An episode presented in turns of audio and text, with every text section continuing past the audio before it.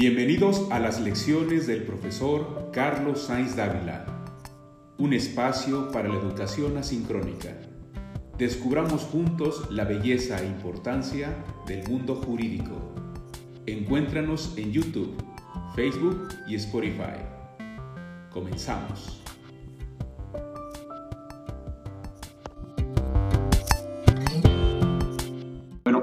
Recorrido las 5 de 16 actividades vulnerables. Eh, hay más actividades vulnerables. Quizás eh, trabajemos un material adicional para trabajar las otras 11 que nos hacían falta, pero hoy quisimos concentrarlos en las 5 que tienen una, injerencia o relación directa con el tema de la construcción en algún momento de relación de la actividad.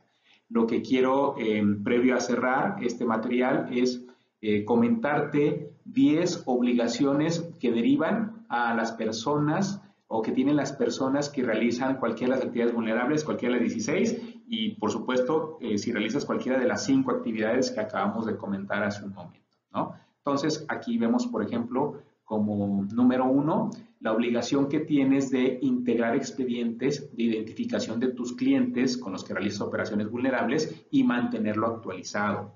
Segundo, si tus clientes se llegan a negar a darte esos datos, la ley te obliga a abstenerte a celebrar operaciones con ellos. Ojo con esto. Tercero, tienes obligación de resguardar la información y documentación sobre esa actividad vulnerable, así como la información que identifica a tus clientes. Tienes que respaldarla. Los sistemas digitales van a ser una buena solución. Cuatro, debes inscribirte en el padrón de actividades vulnerables si las realizas y mantenerlo actualizado. Y cinco, que ya hemos comentado, lo comentamos al principio, presentar los avisos que correspondan a la actividad vulnerable que realizas a través del sistema, la plataforma de la prevención del lavado de dinero, el famoso SPPLD.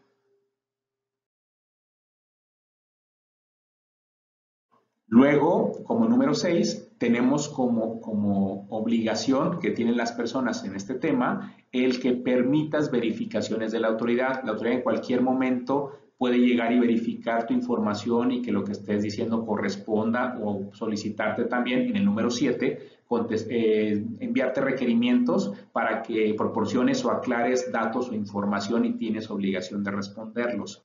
También tienes como obligación en el número 8 nombrar un representante encargado de cumplimiento en el caso de las empresas o las personas morales, que es una persona especializada y capacitada en este tema específico de el lavado de dinero.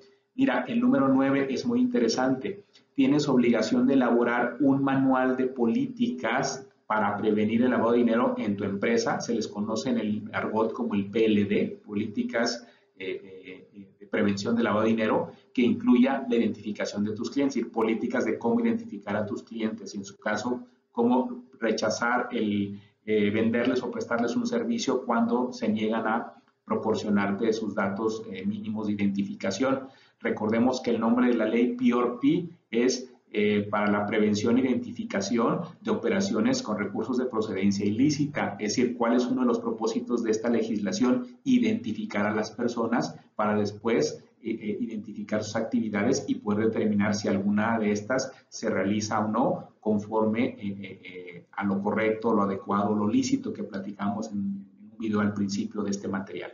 Entonces, esto es importante tú en tu constructora, al ser una actividad vulnerable, tendrás que eh, contratar el servicio de eh, contratar algún empleado, contratar servicios de un despacho, de una persona especializada, para que te ayude a diseñar e implementar los manuales de PLD. Es decir, esto no solamente es por una cuestión de vanidad, sino porque estarías cumpliendo con eh, de las obligaciones que te establece la ley. Dicho en otras palabras, es una de las obligaciones que no podrás eludir.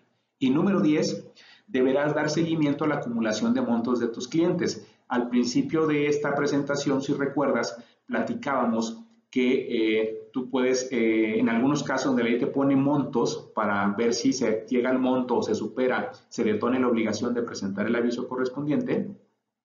Eh, recuerdas que decíamos que tenías que cuidar cada semestre que eh, si los montos en un mes no excedían, pero acumulados en seis meses sí excedían, entonces sí tenías que avisar, ok, a eso se refiere esta obligación, a que debes eh, dar seguimiento a esa acumulación para poder detectar cuando un cliente o un usuario de tus servicios excedió, igualó o excedió el monto establecido en la ley, cuando sea el caso que la ley lo prevea, y entonces generar el aviso correspondiente.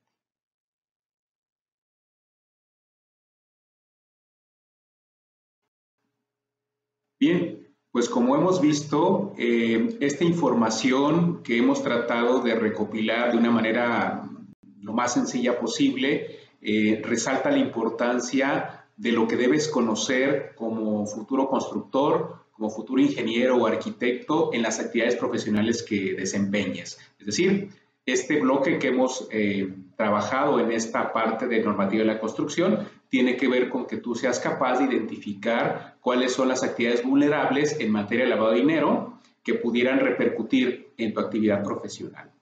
Me da mucho gusto eh, haber estado contigo estos minutos. Ojalá que esta información te sea útil y de cualquier manera yo quedo eh, tanto en el WhatsApp como en el correo electrónico institucional, eh, quedo a tus órdenes para poder aclarar cualquier duda que pueda presentarse sobre el tema. Gracias por dedicar estos minutos a eh, trabajar este tema de manera virtual o a distancia conmigo. Te veo pronto.